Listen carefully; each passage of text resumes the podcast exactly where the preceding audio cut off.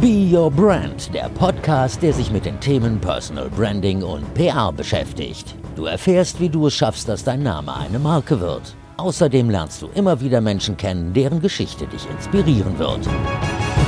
Schön, dass du dabei bist bei einer neuen Folge von Be Your Brand. Herzlich willkommen. Ich bin Verena Bender. Ich bin Personal Branding Coach und bin gelernte Journalistin und mein Herz schlägt dafür, dich mit deiner Leidenschaft in die Sichtbarkeit zu bringen. Ich liebe das Thema Personal Branding und ich möchte, dass du als Person mit deiner Expertise so wahrgenommen wirst und die Aufmerksamkeit bekommst, die du wirklich verdienst. Wenn dich das Ganze interessiert, dann unterstütze ich dich dabei gerne mit einem 1 zu 1 Coaching. Mehr findest du dazu in den Show Notes Notes, also in den Infos zu dieser Folge. Klick gerne mal rein und ähm, wenn du Interesse hast, lass uns dazu sprechen. Aber jetzt starten wir in die aktuelle Folge und ich habe heute einen sehr spannenden Gast für dich. Der ist mir empfohlen worden von dem Journalisten Gabor Steingart und es geht um Julius Vandeler. Das ist ein Deutscher, der damals in Amerika mit dafür gesorgt hat, dass Barack Obama an die Macht kommt. Wie er in diesen Wahlkampf überhaupt reingerutscht ist, er wollte nämlich eigentlich Basketballprofi werden, das erzählt er gleich im Gespräch. Inzwischen ist Julius wieder in Deutschland und er arbeitet hier für die anstehenden Wahlen Wahlen und für mich war der Austausch mit ihm wirklich mega interessant. Also wir sprechen über die Kommunikation von Politikern, darüber, was unsere Politiker von den Amis lernen können und möglicherweise auch umgekehrt. Ich habe ihn gefragt, wie sich das anfühlt, mit aller Kraft auf einen so wichtigen Tag hinzuarbeiten. Ich wollte von ihm wissen, ob er damals dann die Kandidatur von Donald Trump überhaupt ernst genommen hat oder ob er sie eher belächelt hat. Wir sprechen aber auch über deutsche Politik. Wir sprechen über Armin Laschet und ich habe Julius gefragt, was Armin Laschet besser machen sollte, wenn er wirklich Kanzler werden möchte. Es ist ein bunter Talk, aber es geht nicht nur um Politik. Wir brechen das Ganze auch runter auf jeden von uns. Wie kannst du dich besser verkaufen? Wie kannst du dich in die Köpfe der Menschen bringen? Worauf kommt es an, wenn du eine wirklich gute Geschichte erzählen willst? Und vieles mehr. Ich wünsche dir viel Spaß im Gespräch mit Julius Vandler bei Be Your Brand. Mein Name ist Julius Vandler. Ja, vielen Dank, liebe Rena, für die Einladung. Ähm, meine größte Leidenschaft ist in der Tat ähm, die Politik. Ja, es macht mir wahnsinnig viel Spaß, in der Politik zu arbeiten. Es war auch gleichzeitig mein, mein erster richtiger Job in der Politik zu arbeiten. Ähm, und dieser erste richtige Job war das Mitarbeiten in der Barack Obama-Kampagne 2008. Und äh, ähm, viele von uns können sich wahrscheinlich noch dran erinnern, was das für eine unfassbare Zeit war. Wie damals die Energie in den USA war, wie viele Leute damals mitgemacht haben. Und wie gesagt, für den ersten Job, an dem ich mitarbeiten durfte, war das einfach ein wunderbarer Einstieg. Das kann ich mir vorstellen. Darauf gehen wir gleich noch ganz gezielt ein. Erstmal möchte ich dich ein bisschen besser kennenlernen, dann kurz über das Thema Personal Branding allgemein sprechen und dann auf die Politik eingehen. Nochmal zu dir. Was würde dich heute Abend richtig glücklich machen? Also wann war es ein perfekter Tag? Wann gehst du zufrieden ins Bett? Wenn es einfach ein, ein, ein, guter, voller Tag war und gleichzeitig genug Zeit irgendwie für ein paar besondere Momente waren. Ähm, ich glaube, es gibt nur selten die Tage, wo irgendwie alles Highlights waren und alles irgendwie großartig waren. Aber wenn du weißt, irgendwie heute haben wir was Gutes hinbekommen. Ähm, es gab irgendwie diesen einen Moment, wo ich weitergekommen bin, wo ich äh, neue Erkenntnis hatte, ähm, neues, neue Theorie oder neues Konzept irgendwie aufgegangen ist. Ähm, da gehe ich meistens echt zufrieden ins Bett. Neue Idee, die mich irgendwie mitnimmt und mitreißt. So, da freue ich mich besonders. Ja. Was war die letzte Idee, die dich so richtig mitgerissen hat? Wir sind mitten im Bundestagswahl, ja. Und äh, in circa 200 Tagen ist die Bundestagswahl. Und äh, ich habe mit einigen Leuten darüber gesprochen, wie schwierig es ist, Nichtwähler zu erreichen und Nichtwählerinnen zu erreichen und vor allem auch noch Jungwählerinnen und Jungwähler zu erreichen. Und ähm, ja, letzte Woche hatten wir ein längeres Telefonat, haben uns äh, zig Umfragen, zig Studien angeschaut äh, und sind wirklich tief in die Zahlen reingegangen, haben rausgefunden, wo und wer diese Nichtwählerinnen und Wähler sind und wie man sie am besten erreicht. Und äh, wir haben uns entschieden, dort eine große Kampagne zu machen mit Forschung, mit Fokusgruppen, mit Umfragen und haben dazu ein Projekt aufgesetzt, das wir in den nächsten Wochen auch äh, äh ankündigen werden. Insofern, das ist so das, was mich im Moment gerade total treibt in diesem super Hype Bundestagswahljahr, wo die Bundeskanzlerin ähm, nicht nochmal antritt, äh, wo wir ein besonderes Wahljahr haben mit der Corona-Pandemie, mit einer möglichen wirtschaftlichen Krise. Und jetzt zu schauen, wie kriegen wir mehr Leute in den politischen Prozess rein, da muss ich sagen, da, da geht bei mir die Energie durch. Hauptthema des Podcasts ist Personal Branding und ich finde, du passt wunderbar rein. Ähm, ganz kurz, wie definierst du Personal Branding? Personal Branding. Ähm, ich glaube, jeder von uns hat eine Geschichte, die er oder sie erzählen kann. Und diese Geschichte hat natürlich irgendwo einen Anfang äh, und geht natürlich auch hoffentlich für die meisten von uns noch lange weiter. Ähm, ich glaube, Leute, die effektiv kommunizieren, verstehen es, wie sie ihre Geschichte selber erzählen können. Aber viel wichtiger noch, wie sie die eigene Geschichte in ein übergeordnetes Narrativ mit reinbringen können. Die eigene Geschichte andockfähig machen für andere. Und wie gesagt, das gelingt aus meiner Sicht natürlich am besten, indem man Geschichten erzählt. Ähm, dabei geht es nicht um Fairytelling, sondern um Storytelling. Also wir erzählen keine Lügen, sondern wir erzählen äh, Geschichten und versuchen so natürlich durch Empathie, durch Emotion äh, Dinge mit an andere weiterzugeben. Und insofern Personal Branding, ob ich mich jetzt besonders auf eine bestimmte Art und Weise inszeniere, ob ich immer dasselbe anziehe oder eine bestimmte Frisur habe oder sonstiges. So, das ist, glaube ich, dann für einige Leute ein, Schlüssel. Aber ich glaube, am Ende des Tages ähm, gibt's und das ist in der Politik so, und ich glaube, das ist überall anders auch so, zwei Fragen, die jeder und jede beantworten muss. Ist egal, ob man fürs Weiße Haus kandidiert, ähm, äh, Vorstandsvorsitzende ist, ja, oder vielleicht in das erste Jobinterview reingeht. Und die Frage ist immer, warum ich und warum jetzt? Warum tue ich das, was ich jetzt gerade tue? Und warum will ich hier genau zu diesem jetzigen Zeitpunkt rein? Ich glaube, wenn jeder Kandidat, jede Kandidatin, egal für welches Amt, für welchen Job, für welchen Social Media Kanal, diese zwei Fragen einmal reflektiert, vielleicht noch ein zweites und ein drittes Mal und die beantwortet, ich glaube, dann hat man so sein kommunikatives Dach, seine Story gefunden und das hilft, glaube ich, immens. Was ist denn deine Antwort auf diese beiden Fragen? Ich glaube, gerade in diesem Bundestagswahl, ja, mit dieser Fragestellung, die ich dir eben gerade auch genannt hat, wie kriegen wir mehr Leute in den politischen Prozess mit rein, ja, kann ich natürlich ganz klar beantworten, Politik ist eine absolute Leidenschaft. Äh, warum ich?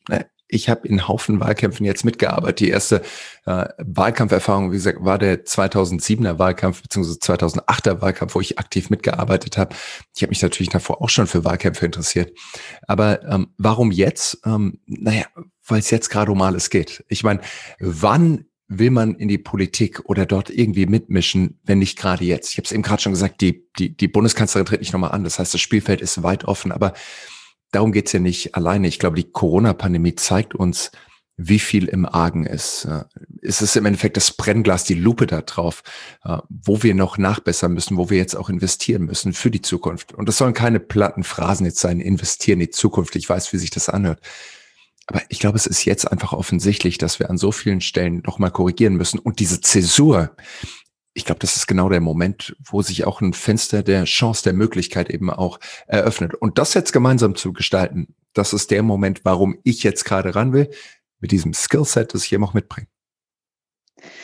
Du bist ja in die USA gegangen, hast gerade erzählt, äh, Wahlkampf Obama, aber du bist nicht deswegen in die USA gegangen. Du wolltest eigentlich Profi-Basketballer werden und bist dann im Wahlkampfteam von Obama gelandet. Ganz genau so, ja. ja Wie kam ja. das? Du, ich habe leidenschaftlich gerne Basketball gespielt. Das war die, die, die erste Passion. Wobei, ganz früh habe ich Geige gespielt. Ich habe mit vier Jahren angefangen und, und lange Geige gespielt. Und das war immer der große Traum, äh, Konzertgeiger zu werden. Aber dann kam, wie gesagt, so in den Teenage-Jahren Basketball und das war äh, so die Zeit rund ums, ums Dream Team, na, Barcelona Olympische Spiele, Michael Jordan, Magic Johnson, diese ganzen Leute. Äh, ich habe Basketballkarten gesammelt und war, war einfach fasziniert von dem Sport und ähm, bin dann auf ein Basketballinternat gekommen, die Ursprungsschule ähm, in der Schwäbischen Alb, was war nichts drumherum, ein 800 Jahre altes Kloster und dort war eine Reihe von jungen Auswahlspielern und Talenten, die dort hingekommen sind, um, wie gesagt, Basketball zu lernen. Ähm, ich habe dann ein Jahr Bundesliga und Zweitliga in Gießen und in Licht gespielt und trainiert und habe dann eben ein Stipendium bekommen an die Furman University in Greenville, South Carolina, also den äh, Südstaaten Bible Belt, dorthin zu gehen, um dort Basketball zu äh, spielen, ein Stipendium dafür bekommen, aber eben auch Politik und Kommunikationswissenschaften zu studieren. Insofern war das natürlich der äh, Dream come true für mich, ähm, in die USA, ins Mekka des Basketballs zu gehen und dort zu spielen und eben auch zu studieren. Und wie bist du dann ins Wahlkampfteam von Obama gekommen? Ganz rudimentär. Ähm, ich würde gerne so die Geschichte erzählen, wo ich mich lange beworben habe oder alles Mögliche. Aber es war rein passion driven. So, ich habe Obama das erste Mal auf dem Parteitag der Demokraten 2004 gehört. Damals hat er, das war noch unter George W. Bush, als Barack Obama damals in Boston eine wirklich bewegende Rede gehalten hat. Damals hat er über die blauen und die roten Staaten gesprochen und darüber gesprochen, wie wichtig es ist, dass wir irgendwie zusammenkommen. Und darüber hinaus hatte er eine Botschaft, die natürlich auch mit mir als Europäer unheimlich viel Resonanz gefunden hat, nämlich, dass es eine Gesundheitsversicherung für alle Amerikanerinnen und Amerikaner geben muss, ähnlich wie wir sie auch in Deutschland haben, ja, was er dann auch mit Obamacare zumindest weitestgehend durchgesetzt hat. Das andere war natürlich auch seine Foreign Policy, äh, Krieg im Irak, Krieg in Afghanistan, dass er dort natürlich viele von den Fehlern rückgängig machen wollte, die George Bush in seiner Amtszeit auch begangen hat. Dementsprechend war das so, es war mein Kandidat und darüber hinaus, es war Obama ein Typ, der Basketball gespielt hat, der charismatisch war, der Leute mitgerissen hat. So, ich habe mich da irgendwie wiedergesehen und wollte unbedingt dabei sein. Und so bin ich dann eben auch in die Kampagne reingerutscht. Ähm, ich habe freiwillig angefangen, für die Kampagne zu arbeiten, habe bei uns auf dem Campus organisiert, eine Studentengruppe gegründet und so habe ich dann eben auch Kontakt zur Kampagne und am wichtigsten zu David Pluff, dem damaligen Kampagnenmanager, bekommen. Und die haben mir dann einen Job angeboten für 1500 Dollar im Monat und eine Benzinkarte. Und so bin ich eben in meinen winzigen amerikanischen Traum reingerutscht und konnte da eben im Februar 2007 anfangen, für die Obama-Kampagne zu arbeiten. Und was war dann deine Aufgabe? Ganz am Anfang war meine Aufgabe, äh, also der Job hieß Community Organizer ähm, Community Organizer. Und äh, das war ein fantastischer Job, weil man wirklich so Retail Politics gelernt hat. Also so das, was man so unter Hand-to-Hand-Combat versteht. Man geht raus und spricht wirklich mit Wählerinnen und Wählern. Und vor allem noch nicht mal mit Wählerinnen und Wählern, sondern mit freiwilligen, potenziellen Obama-Unterstützerinnen und Unterstützern. Und das war meine Aufgabe, äh, jeden Tag mit möglichst vielen Sympathisanten zu sprechen, die davon zu überzeugen, dass die zum Beispiel ein sogenanntes House-Meeting machen. Ähm, wir haben Leute gebeten, ihren Wohnzimmer aufzumachen und irgendwie zehn Freunde einzuladen und mir die Möglichkeit zu geben und auch selber die Geschichte zu erzählen, warum sie Barack Obama unterstützen. Und so ist er ich glaube, jetzt wird man es negativ sagen, ein Schneeballsystem draus geworden, positiv, eine Grassroots Community entstanden von Leuten, die eben Obama unterstützt haben. Das war mein erster Job in diesem Wahlkampf und äh, ich habe damals, wie gesagt, in South Carolina gearbeitet, ein gutes Dreivierteljahr, habe dort in Kirchen gesprochen, alles Mögliche, wollte einfach den Gospel von Obama irgendwie verbreiten. Ähm, als wir dann die Vorwahlen in South Carolina gewonnen haben, bin ich dann eben durch so eine Tour durch ganz USA gekommen in Haufen unterschiedlichen Bundesstaaten gearbeitet äh, und dort die Wählerinnen und Wähler mobilisiert, bis ich dann eben im Hauptwahlkampf war mein Titel Youth Vote Director, also für die Jungwählermobilisierung bereit. Und das war gerade in diesem 2012, 2008er Wahlkampf absolut faszinierend, weil es eben der erste auch Social Media Wahlkampf war. Und wir konnten so unfassbar viel ausprobieren und hatten natürlich auch einen Kandidaten, der das alles hergegeben hat. Mega spannend. Auch das ganz am Anfang, was du erzählt hast, diese Hauspartys, das ist ja irgendwie ja. wie so eine Tupperparty. Absolut. Und ich meine, nochmal, da kann man jetzt drauf schauen und sagen, wie ihr macht hier Tupperpartys. Aber ganz ehrlich, ähm, die große Herausforderung, die wir damals in der Obama-Kampagne hatten, war, niemand kannte uns. Wir haben eine Umfrage in Auftrag gegeben. Das war im Frühling oder äh, frühen Sommer 2007, also noch guten Jahr vor der Wahl selber, wo wir nicht gefragt haben, die Sonntagsfrage gestellt haben, wenn am Sonntag die Wahl wäre, wen würden Sie wählen, sondern wir haben nur gefragt, haben Sie den Namen Barack Obama schon mal gehört?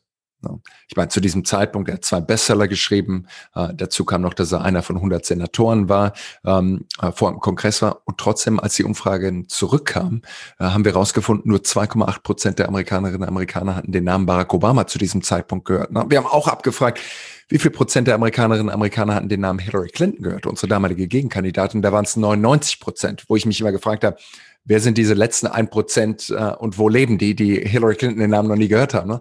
Also wir hatten gigantisches Uphill Battle und dazu kam auch noch, wir hatten keine Maschinerie. Wir hatten nicht Bill Clinton, der einen riesen Kontaktdatenbank hatte, sondern wir mussten halt wirklich von unten anfangen ohne Geld und ohne Bekanntheit. Und so haben wir halt einfach die Tools genommen, die wir hatten. Jeder hat seine eigene Community organisiert und das aber eben in allen 50 Bundesstaaten. Und so ist diese Kampagne dann eben auch wie die Grassroots, die Graswurzeln von unten nach oben gewachsen. Und ich glaube, das war auch die Stärke, die dann dahinter gesteckt hat, so eine Bewegung dann auch zu mobilisieren.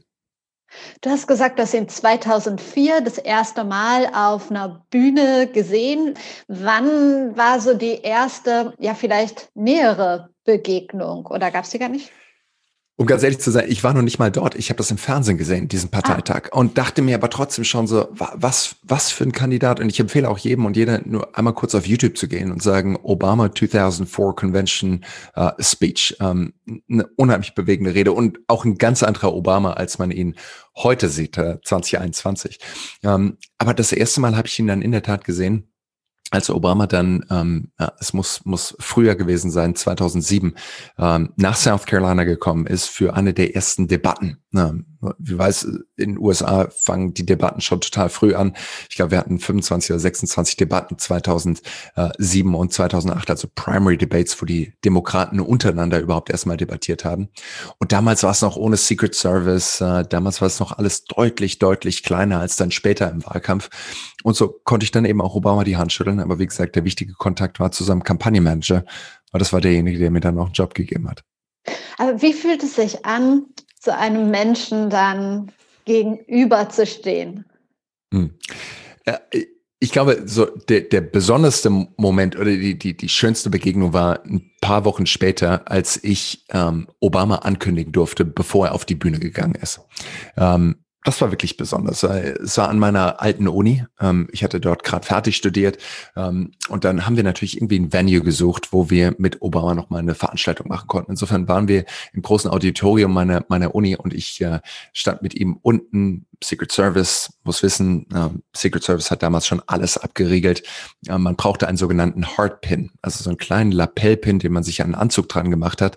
Dort standen unterschiedliche Stufen drauf. S1, S2, S3, S4. Die wurden auch nach jeder Veranstaltung wieder ausgetauscht, hatten unterschiedliche Farben, dass wirklich nur die Leute an ihn rankommen, die wirklich auch vorgesehen waren. Brauchte Background-Checks und alles Mögliche. Und ich hatte eben diesen Hardpin, konnte an der Polizei, die die Waffen ablegen musste, weil der Secret Service übernommen hatte, einfach vorbei vorbeilaufen und wir standen dann hinter, hinter der Bühne, haben über Basketball gesprochen, haben über das Schulmaskottchen gesprochen, über alles Mögliche. Und ähm, es war genau auch der Moment, wo Bill Clinton damals gesagt hat, wenn Obama South Carolina gewinnt, dann eben auch nur aus dem Grund, weil er schwarz ist. Und ich kann mich noch ziemlich erinnern, Obama war pissed off, zu Recht, ähm, war echt sauer. Ähm, sind ein paar auch heftige Wörter gefallen, die ich hier nicht, äh, Worte gefallen, die ich hier nicht wiederholen möchte. Aber ähm, danach war das wirklich so von einer Sekunde auf die andere vergessen. So, das Rumgealber über Basketball war weg, die Wut über Bill Clinton war weg. Äh, genau in dem Moment, als es hieß, the next president of the United States, Barack Obama.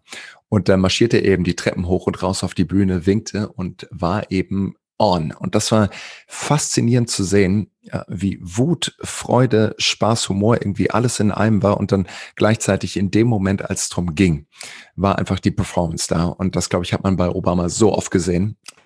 Ähm, war das so, das, was du jetzt erzählt hast, der faszinierendste Moment in der ganzen Wahlkampfzeit? Oder gibt es da noch was, wo du sagst, boah, das war ein Erlebnis, das mir immer im Gedächtnis bleiben wird? Ich, ich glaube, so natürlich der besondere Moment war äh, in der Wahlnacht, als dann eben John King und Wolf Blitzer auf CNN gesagt haben, the next president is going to be Barack Obama. Ähm, da ist so diese Anspannung von den 18 Monaten. Ähm, hat sich verändert und es ist dann auch plötzlich irgendwie weg gewesen und du wusstest irgendwie, wir haben irgendwie gerade Geschichte geschrieben. Das war ein besonderer Moment. Die Amtseinschwörung dann am 20. Januar 2009 war auch ein ganz besonderer Moment, ähm, äh, als dann Obama die, die Hand auf die Bibel gelegt hat und dann eben auch den Oath of Office geschworen hat. Aber ich glaube so, wenn ich, wenn ich zurückdenke an diese, diese 18 Monate Wahlkampf, ähm, dieses ständige Hoch und runter, ähm, die eine Umfrage kommt raus, die andere Umfrage kommt raus, Debatte war gut oder schlecht, es gab hier einen Skandal und dort einen Skandal. Ja, diese, diese 18 Stunden Arbeitstage mit so einem harten Kern von Leuten, die alle an dasselbe glauben, ähm, ich meine, das ist ein, ein High und ein Hochgefühl, das man sich so überhaupt nicht vorstellen kann. Ich habe das, ich kenne das aus dem Basketball, ähm, wo es dann zweimal 20 Minuten sind, äh, wo du halt alles 100 Prozent auf dem Platz lässt und halt einfach irgendwie schaust, dass du am Schluss gewinnst und dich auf die anderen vier Leute, die mit dir auf dem Platz stehen, Coach und vielleicht noch die Mitspieler auf der Bank, auf die kannst du dich 100% verlassen und sowas eben auch in diesem Wahlkampfteam. Aber dieses Gefühl, du arbeitest auf diesen Tag X hin, auf den Wahltag und lässt alles auf dem Feld, das ist ein besonderes Gefühl, ähm, dass ich so nur in Wahlkampf- und Kampagnenzeiten spüre. Ähm, und ich kann nur jedem und jeder, die hier auch zuhört, irgendwie empfehlen, so, wenn ihr irgendwann mal die Gelegenheit habt, sowas mitzumachen, alles auf diesen Tag X hinzuarbeiten.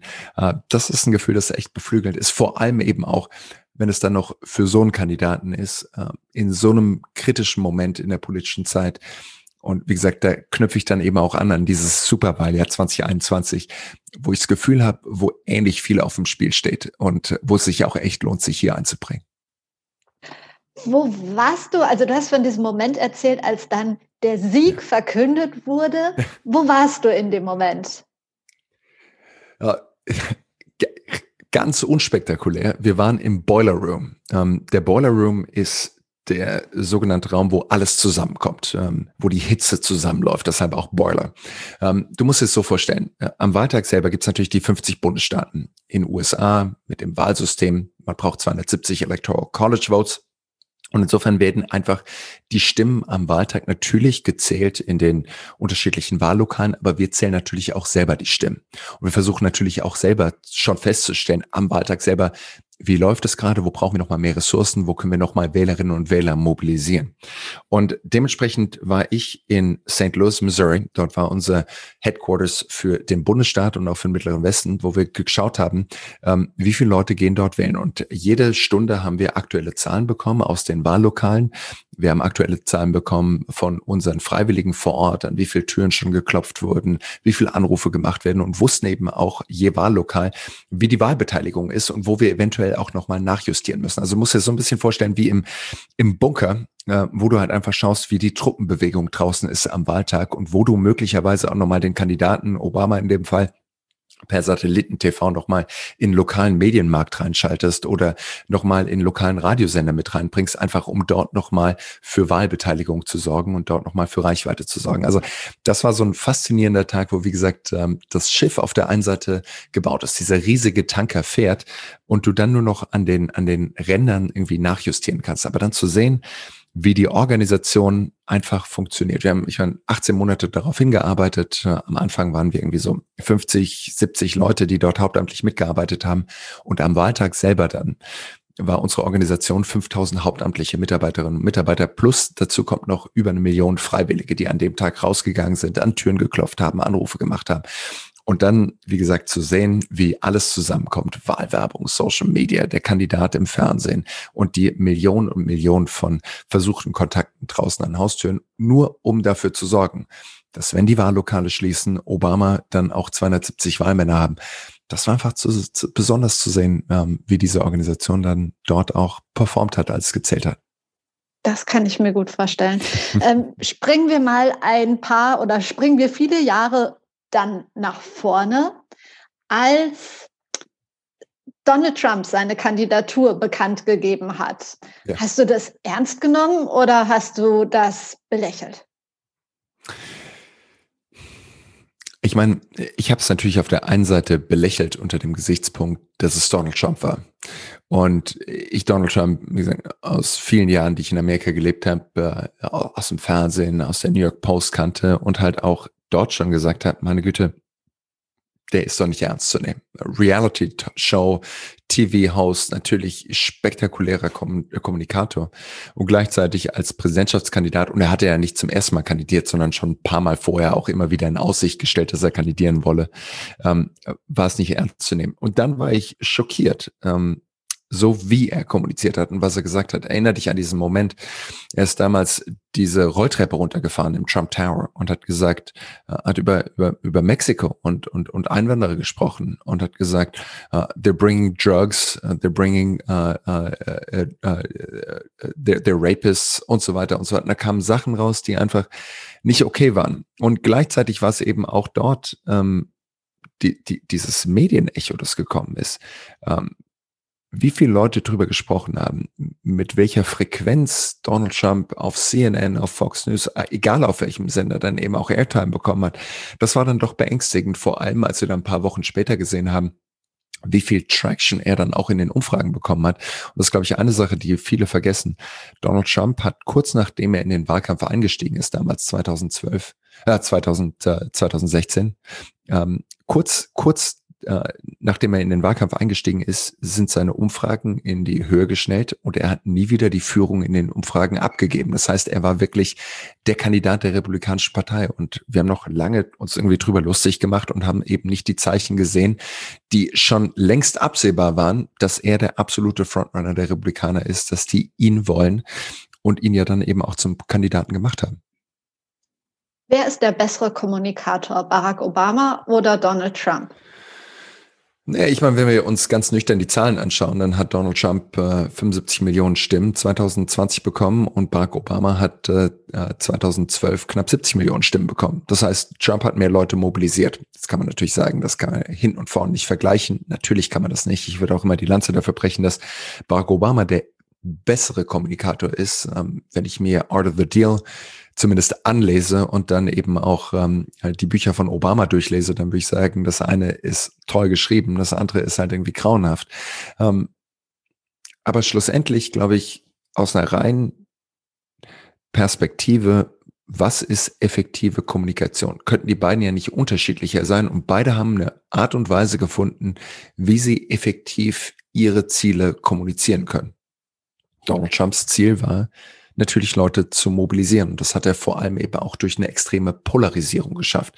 Nochmal, der Plan ist aufgegangen. Uns mag die Strategie nicht gefallen, äh, mir zumindest nicht. Äh, uns mag auch das Ziel nicht gefallen. Ähm, aber er hat einen Plan gehabt und er hat dort auch eine gewisse Execution hingelegt, wie man diesen Plan dann eben auch umsetzt.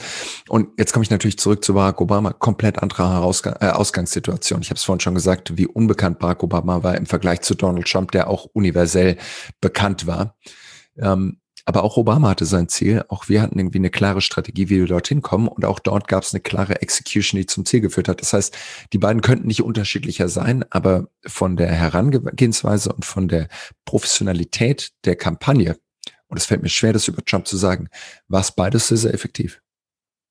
Wie glücklich warst du, dass er es jetzt nicht nochmal geschafft hat? Also aus unserer Sicht, aus seiner Sicht ist es natürlich anders.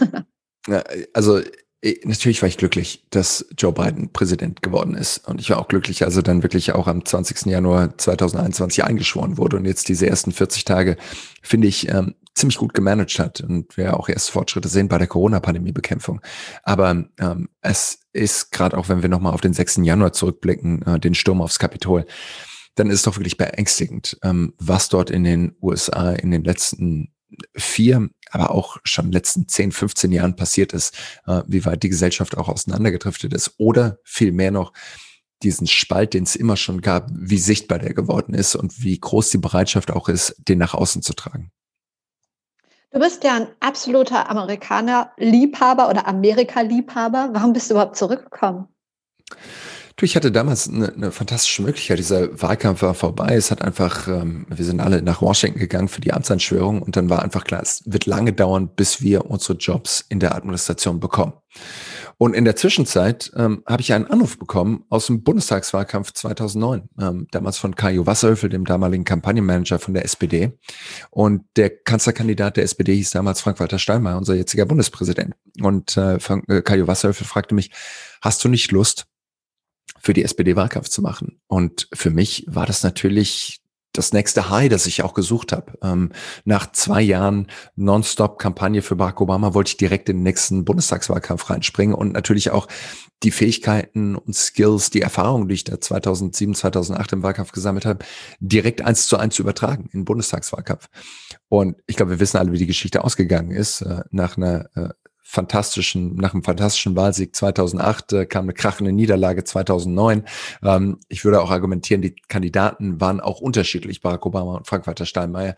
Das Kampagnenbudget war auch unterschiedlich, 25 Millionen Euro bei der SPD, eine Milliarde bei Barack Obama. Äh, insofern, es gibt viele, viele unterschiedliche Aspekte. Ähm, aber es war auch da faszinierend zu lernen, wie unterschiedlich politische Kultur auch sein kann und wie ähnlich sie aber dann auch ist, dass auch in Deutschland eine Geschichte wichtig ist, dass auch in Deutschland es notwendig ist zu beantworten, warum kandidiere ich und warum kandidiere ich genau zu diesem jetzigen Zeitpunkt, dass auch in Deutschland Kontraste erforderlich ist, der natürlich aus einer großen Koalition in die Frank-Walter Steinmeier, aus der Frank-Walter Steinmeier in den Wahlkampf gestartet ist, äh, dass die so nicht gegeben war, diese, diese, dieser, dieser Kontrast ähm, zu damals Angela Merkel.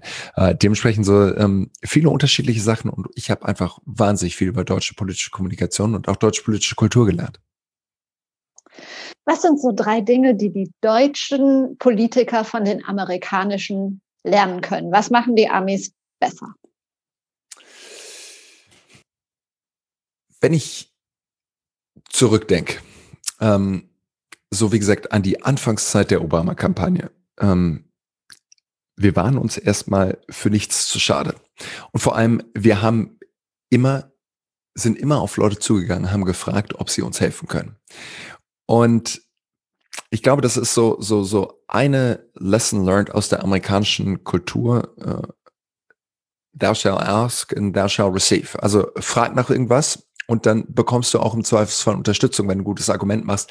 Du darfst dir aber eben auch nicht zu schade sein, um zu fragen. Und äh, nochmal, es gibt viele Kandidatinnen, Kandidaten, viele Politiker in Deutschland, die auch bereit sind zu fragen. Aber gerade aus einer Organisationsperspektive, wenn ich hier was aufbauen will, wenn ich irgendwie Leute mitnehmen möchte.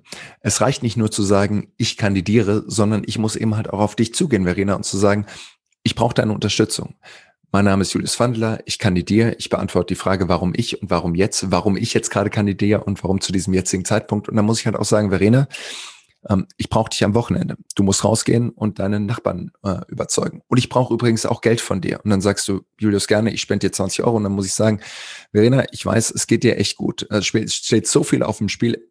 Deine 20 Euro reichen nicht aus. Ich brauche 100 Euro oder du gibst mir 20 Euro jeden Monat von jetzt bis September. Also eine Organisation muss gebaut werden und das passiert nicht von alleine, sondern man muss sie aufbauen und man muss auch bereit sein, Leute um Hilfe zu fragen und auch dranbleiben, auch wenn es ein bisschen unangenehm ist. Und das ist mir dort aufgefallen, wie viel Zeit die Kandidaten in Fundraising reinstecken. Jetzt kann man argumentieren, meine Güte, das ganze Geld in der amerikanischen Politik ist ein absolutes Desaster und da gebe ich dir absolut recht. Aber das Commitment, das dahinter steht. Und jeder Kandidat in den USA wird dir sagen, wie katastrophal es ist, sich durch so eine Liste durchzuarbeiten und wirklich sechs bis acht Stunden jeden Tag Anrufe zu machen und Leute, die man schon letzten Monat um Geld angehauen hat, die nochmal anzurufen und zu sagen, hey, ich habe gehört, deine Tochter ist gerade hier ins College reingekommen, dafür wollte ich dir dazu wollte ich dir gratulieren. Aber wie du weißt, unsere Kampagne braucht nochmal 10.000 Dollar, kannst du nochmal was spenden? Diese Disziplin zu haben, das dann trotzdem durchzuziehen. So ein klares Ziel im Kopf zu haben, ich glaube, das kann man wirklich nochmal von den Amerikanern mitnehmen und einfach so eine Überschrift über jeden Tag zu schreiben. What does it take to win the day? Das ist immer das Motto in der amerikanischen Kampagne. Nicht, was machen wir in 200 Tagen, wenn die Wahl ist, sondern was machen wir heute, um heute zu gewinnen. Äh, das finde ich ein Mindset, den, den, den, den, den kann ich unheimlich gut mitgehen. Und äh, den habe ich auch so im, im, im Basketball erlebt. Jeden Tag ein Stück besser werden, um dann, wenn die Saison losgeht, auch bereit zu sein, zu gewinnen. Sehr cool. Kann man ja eigentlich auf jede Lebenssituation im Prinzip ähm, beziehen. Absolut. Wie wichtig findest du Social Media? Ich komme mir aber gleichzeitig gerade vor wie so ein, so ein, so ein amerikanischer Motivationstrainer. Ne? Ähm, aber es braucht, braucht, wie gesagt, eine gewisse Disziplin ähm, und auch ein klares Ziel, das man vor Augen hat. Ich glaube, das ist so rübergekommen. Wie ähm, wichtig findest du Social Media für Politiker? Ich meine, 2021 ähm, es ist halt nicht mehr wegzudenken, vor allem in diesem aktuellen Wahlkampf, äh, pandemiebedingt, dass man doch keine Großveranstaltung machen kann. Ich meine, schau dir die Leute in Baden-Württemberg und Rheinland-Pfalz an, die de facto gar keine Großveranstaltung machen können, wo der Wahlkampf rein digital abläuft. Wie gesagt, zusätzlich ein paar Wahlplakate dazu, aber viel mehr ist es halt nicht. Ähm, das heißt, entweder du bist halt bei Anne Will, bei Markus Lanz, ähm, äh, bei Maischberger oder auf Facebook oder halt irgendwo im Straßenbild mit einem Plakat. Viel mehr ist nicht drin. Ähm, und dementsprechend ist Social Media absolut wichtig und, und relevant. Und die Frage einfach so, was kommuniziere ich da und wie mache ich es? Und da haben unterschiedliche Kandidaten halt ihre Herangehensweise. Und, und vielleicht noch der letzte Punkt. Es ist doch auch bemerkenswert zu sehen, wie in den USA es plötzlich gekippt ist, ne, als Donald Trump plötzlich von Twitter, von Facebook, von einer anderen Plattform gebannt wurde, wie still es dann um ihn geworden ist. Jetzt nach 40 Tagen hat er sich zurückgemeldet in der Rede in Florida, aber 40 Tage war quasi Ruhe. Da merkt man, wie gesagt, halt auch einfach, wie schnell es ruhig wird, wenn man diese Kanäle nicht mehr hat. Du hast gerade gesagt, da haben unterschiedliche Kandidaten unterschiedliche Herangehensweisen. Ja. Bei manchen hat man aber das Gefühl, die haben überhaupt keine Herangehensweise oder geht es nur mir so? Meine Güte, es ist ja auch nicht leicht. Also äh, ich finde, so die, die, die, die, die Beraternummer zu machen und zu sagen, oh, wir schauen jetzt mal kurz aufs Facebook-Profil von XY und äh, äh, äh, ja, deklinieren das einmal durch, warum das alles nicht so richtig ist und wie man es besser machen könnte und wie es Barack Obama oder Donald Trump gemacht hätte.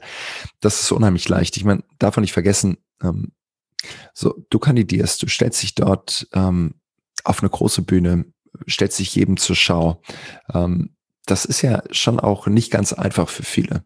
Ähm, ich würde aber trotzdem noch einmal dafür plädieren, äh, wenn es gelingt, diese zwei Fragen, warum ich und warum jetzt zu beantworten, ich glaube, dann findet man ein Framework, wie viele von den Posts, die man danach, macht und äh, ähm, sich dann eben auch in den nächsten Wochen und Monaten überlegt, dass die eben auf eine übergeordnete Erzählung einzahlen.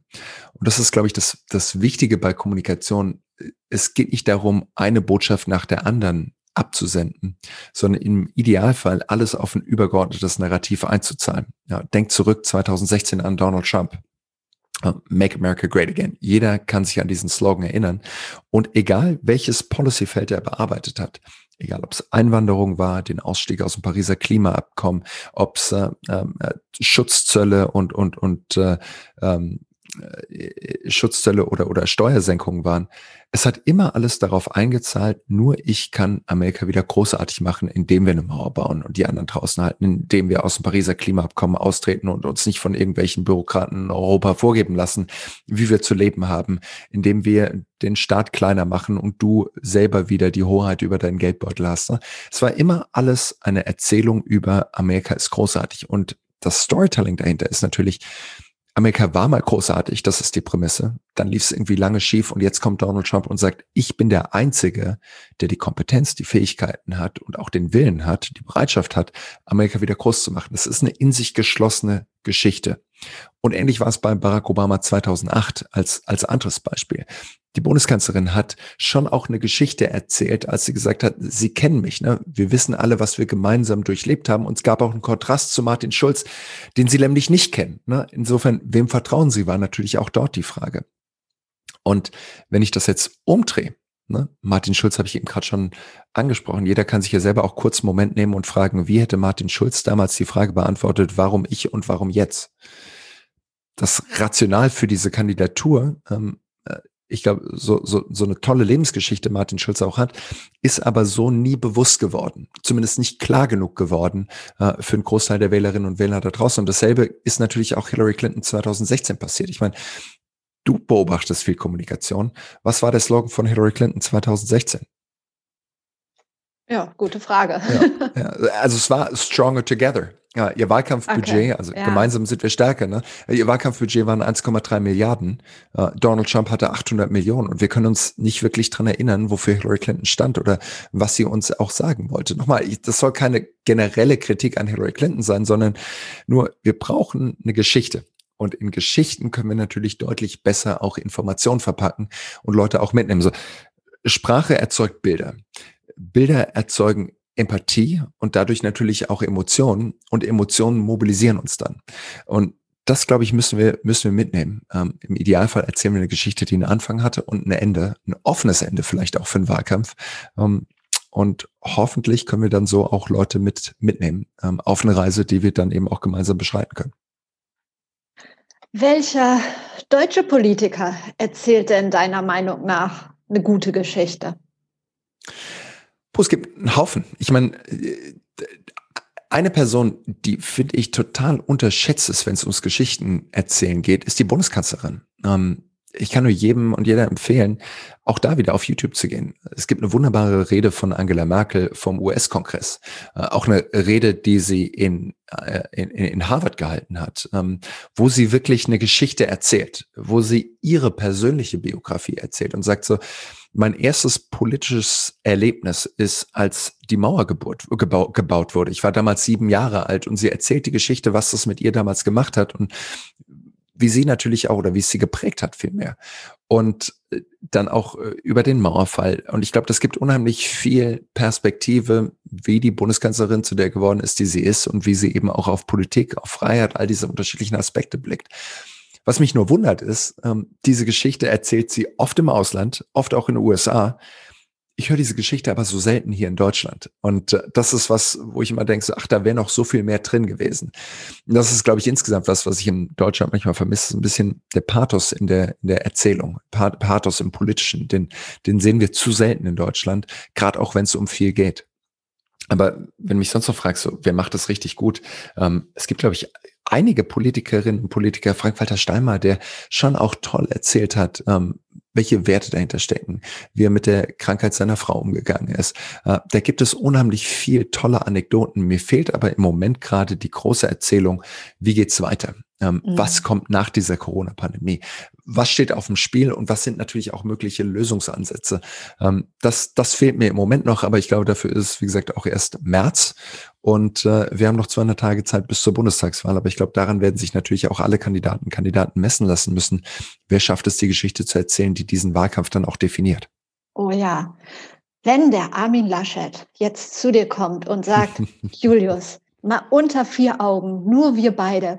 Gib mir doch mal drei Tipps. Was soll ich an meiner Kommunikation ändern, damit ich Chancen habe, Bundeskanzler zu werden? Was würdest du ihm sagen? Äh, wenn, wenn, wenn Armin Laschet ähm, äh, anruft, dann, dann bespreche ich das mit Armin Laschet direkt, ähm, auch wenn ich diese Plattform hier äh, großartig oh. finde. Aber äh, da, äh, lass mich aber nur über Armin Laschet ein paar Sachen sagen. Ähm, erinnere dich an diesen, an diesen Wahlkampf. Ähm, äh, äh, Entschuldigung, erinnere dich an den Parteitag von der CDU, diesen digitalen Parteitag. Ne? Da gab es diesen wunderbaren Moment, wo äh, Friedrich Merz gesprochen hat, Norbert Röttgen gesprochen hat und dann kam Armin Laschet dran. Und er kommt auf die Bühne und sagt, ähm, ich bin kein Mann der großen Inszenierung. Ich bin Armin Laschet. Und dann tritt er neben das Podium, biegt das Mikrofon ein bisschen zur Seite und holt aus der Hosentasche eine Marke raus und sagt, mein Vater hat mir diese Marke gegeben. Das war die Erkennungsmarke, die mein Vater jeden Tag als Bergwerkarbeiter mitgenommen hat. Und er sagte, sag den Leuten, dass du Armin Laschet bist. Ich krieg den ganzen Text nicht mehr komplett zusammen, aber sag den Leuten, sie können dir vertrauen. Und ich fand das so bemerkenswert, ne, weil wir über Inszenierung und Storytelling sprechen. Armin Laschet fängt an mit, ich bin kein Mann der großen Inszenierung. Und dann tritt er neben das Podium, was offensichtlich eingeübt war, weil er das Mikrofon noch beiseite gebogen hat, der Kameramann sofort auch scharf gestellt hat ähm, und holt eine Marke raus ne, von seinem Vater und erzählt die Geschichte dazu. Ich will nur sagen, äh, Inszenierung ist in Deutschland auch wichtig. Und das Wichtige ist natürlich auch, sie muss authentisch sein. Und in dem Moment, glaube ich, hat Armin Laschet geschafft, Kontrast aufzubauen, zu sagen, ihr könnt mir vertrauen und vielleicht auch zu sagen, dem anderen, der hier neben mir auf der Bühne steht, nämlich Friedrich Merz, der ist vielleicht auch die ungewissere Wahl für euch. Insofern meldet mich und hat es an dieser Anekdote, vielleicht schon so einer fast amerikanischen Wahlkampf-Anekdote mit seinem Vater und dem Bergwerk dann auch festgemacht. Insofern, ich würde gerne mehr davon sehen, aber schlussendlich müssen wir auch realistisch sein. Ähm, dieses Storytelling geht nur so weit. Am Ende des Tages werden natürlich die Leute auf die Infektionszahlen schauen, werden im September auch drauf schauen, wie ist es mit den Impfungen gelaufen, äh, haben wir es mit den Schnelltests hinbekommen, sind wir haben wir eine Perspektive als Land, dass wir aus dieser Corona-Pandemie wieder rauskommen? Wenn es der Fall ist, dann glaube ich, spielt das natürlich der CDU als amtsinhabende Partei maßgeblich in die Karten. Und wenn es nicht adäquat gemanagt wird, ich glaube, dann wird es natürlich ein Referendum über den Status quo sein und somit wird wahrscheinlich dann auch die CDU abgestraft werden. Wäre zumindest meine Prognose, wie gesagt, 200 Tage vor der Wahl. Mhm. Ach, das hätte ich noch tausend Fragen, aber ich will jetzt nicht zu tief in die Politik einsteigen. Unsere Zeit rennt ja auch. Welcher Politiker macht es richtig gut? Einfach spontan. Wenn ich mir so anschaue, wer, wer, wer gut kommunizieren. Äh, schaut euch Kevin Kühnert an. Äh, meine Güte, der erzählt Geschichten und der äh, verwendet vor allem eine Sprache des Alltags. Kann sich Kevin Kühnert irgendwie gut finden oder schlecht finden, kannst sagen, das ist mir viel zu weit links, ähm, was auch immer. Aber wenn es darum geht, wer gut kommuniziert, dann würde ich sagen, das ist Kevin Kühnert. Okay. Als eins von vielen Beispielen, aber das auf jeden Fall gehört auf jeden Fall dazu letzte Frage von meinen drei Schlussfragen. Warum bist du nicht in die Politik gegangen? Also als Politiker oder kommt es noch? Ich, ich, ich bin ja in der Politik. Ähm, ich suche mir Kandidatinnen und Kandidaten raus, mit denen ich gern zusammenarbeite und äh, schaff's durch viele Initiativen, durch viele, mit vielen NGOs zusammenzuarbeiten und im politischen Diskurs hoffentlich an der einen oder anderen Stelle mitzuprägen. Ähm, aber das ist mein, mein Wirkungsfeld. Ähm, da habe ich bis, bisher habe ich mich immer dort am wohlsten gefühlt. und wie gesagt, in diesem Bundestagswahlkampf steht echt viel auf dem Spiel. Insofern werde ich da auch auf jeden Fall mitmischen. Aber wie gesagt, in zweiter Reihe. Okay, vielleicht irgendwann in erster Reihe. Ich werde das verfolgen. Wer ist dein ganz persönliches Role Model und warum? Es gibt einen Strategen äh, aus der Obama-Kampagne, David Axelrod. Ähm, ich finde einfach, David Axelrod hat die Fähigkeit, Narrativen zu entwickeln, Geschichten zu erzählen, ähm, und hat an so vielen Wahlkämpfen mitgemacht, dass das so aus einer beruflichen Perspektive auf jeden Fall einer, der ist, äh, zu dem ich aufblick, von dem ich unheimlich viel gelernt habe. Ähm, äh, jedes Mal, wenn er auf CNN ist, schaue ich gerne zu. Ähm, das ist auf jeden Fall jemand, den ich, den ich unheimlich respektiere und wie gesagt, von dem ich unheimlich viel mitgenommen habe. Ähm, ansonsten Role Models ähm, gibt es, glaube ich, einige. Ähm, natürlich schaue ich irgendwie auf, auf, auf Barack Obama auch, so wie der seine Geschichte gegangen ist, wie der sich selber treu geblieben ist. Nicht, dass ich jetzt sage, Barack Obama ist mein Role Model, aber sich selber so treu bleiben über so einen langen Zeitraum mit all dem Hass, der ihm gegengekommen ist, aber auch mit all der Anerkennung, wo es ja auch leicht gewesen ist, dass irgendwie dein Kopf explodiert, weil du äh, die größte Marke äh, der Welt bist, zumindest zu einem bestimmten Zeitpunkt. Ähm, ich finde, im Englischen nennt man das even keeled. Also einen klaren Kompass zu haben. Und dafür bewundere ich Barack Obama unheimlich und denke mir, der ist nie besonders aufgehypt gewesen, ist aber auch nie besonders down gewesen. Und das finde ich ist eine Qualität, die man gerade in so einer Funktion, in so einer Rolle auch unbedingt mitbringen muss. Ich lasse mir gerne zwei weitere Gäste vorschlagen, mit denen ich über das Thema Personal Branding sprechen könnte. Wen hast du für mich? Personal Branding. Ähm, ich glaube, ähm, und ich habe mir auch deine, deine Gästeliste angeschaut, wer schon alles äh, dabei war.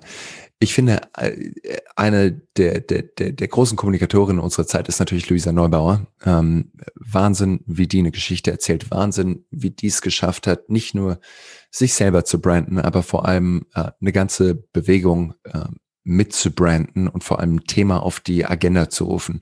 Ähm, ich finde es bemerkenswert, ähm, was, was Fridays for Future hinbekommen hat. Ähm, die vielleicht als die, als die eine. Ähm, und du brauchst noch eine zweite. Genau. Eine zweite. Ähm, die zweite Person, ähm, die, der ich wahnsinnig gerne zuhören würde äh, in deinem Podcast hier, wäre Steffen Seibert. Ja. Nicht, dass er sich jetzt selber so unfassbar stark gebrandet hat, das ist auch, glaube ich, nicht seine Aufgabe als Regierungssprecher. Aber ähm, wie er drüber nachgedacht hat, das Bild der Bundeskanzlerin in der Öffentlichkeit auch darzustellen. Jemand, der seit 16 Jahren wirklich an vorderster Front ist, wo natürlich auch Leute irgendwann müde werden, wenn man jemanden zu häufig sieht. das wäre, glaube ich, ein, ein, echt spannender Gast für deinen dein Podcast hier zu sagen, was ist der Grad? Wie oft schickt man Angela Merkel vor die Kameras? Äh, wie gesagt, unter dem, dem, dem Gesichtspunkt, dass Leute irgendwann auch fed up sind, irgendwann nicht mehr zuschauen wollen und gleichzeitig aber die Notwendigkeit und die Dringlichkeit da ist, auch wichtige Themen zu kommunizieren. Also das, das würde mich interessieren, wenn du den an die Strippe bekommst hier, um uns da ein paar Einblicke zu geben. Und die letzte Frage, das beste Buch, das du je gelesen hast? Ähm, unter dem Gesichtspunkt äh, Storytelling und, und, und, und Branding wäre es äh, Winning the Story Wars, kann ich nur jedem empfehlen. Winning the Story Wars, großartiges Buch. Wie gesagt, wenn wir darüber sprechen ähm, oder wenn jemand darüber noch mehr lesen will, was wir hier machen. Äh, und ansonsten kann ich euch natürlich das Buch von Barack Obama empfehlen, das äh, absolut wunderbar ist. Äh, das als persönliche Leseempfehlung. Super, vielen Dank für deine Zeit, deine Antworten und ähm, freut mich sehr, dass es geklappt hat. Vielen, vielen Dank, dass ich da sein durfte. Ich wünsche dir alles Gute. Das war's mit Be Your Brand. Danke, dass du dabei warst. Freut mich, dass du zugehört hast. Ich hoffe, dir hat das Gespräch mit Julius gefallen. Ein paar Infos zu ihm, zu seiner Person und so ein paar Sachen, die er genannt hat, findest du auch noch mal in den Show Notes. Wenn du magst, dann lass uns vernetzen auf Instagram, auf Twitter, auf LinkedIn, wie du magst. Wenn dir die Folge gefallen hat, dann teile sie gerne, tag mich, dann teile ich es gerne weiter. Und solltest du mal ein bisschen Unterstützung brauchen in Sachen Sichtbarkeit, lass uns gerne einfach mal unverbindlich sprechen. Möglicherweise kann ich dir ja helfen. Ich wünsche dir jetzt noch einen schönen Tag. Wir hören uns hier wieder am Donnerstag. Bis dahin, trau dich rauszugehen. Ich glaube an dich.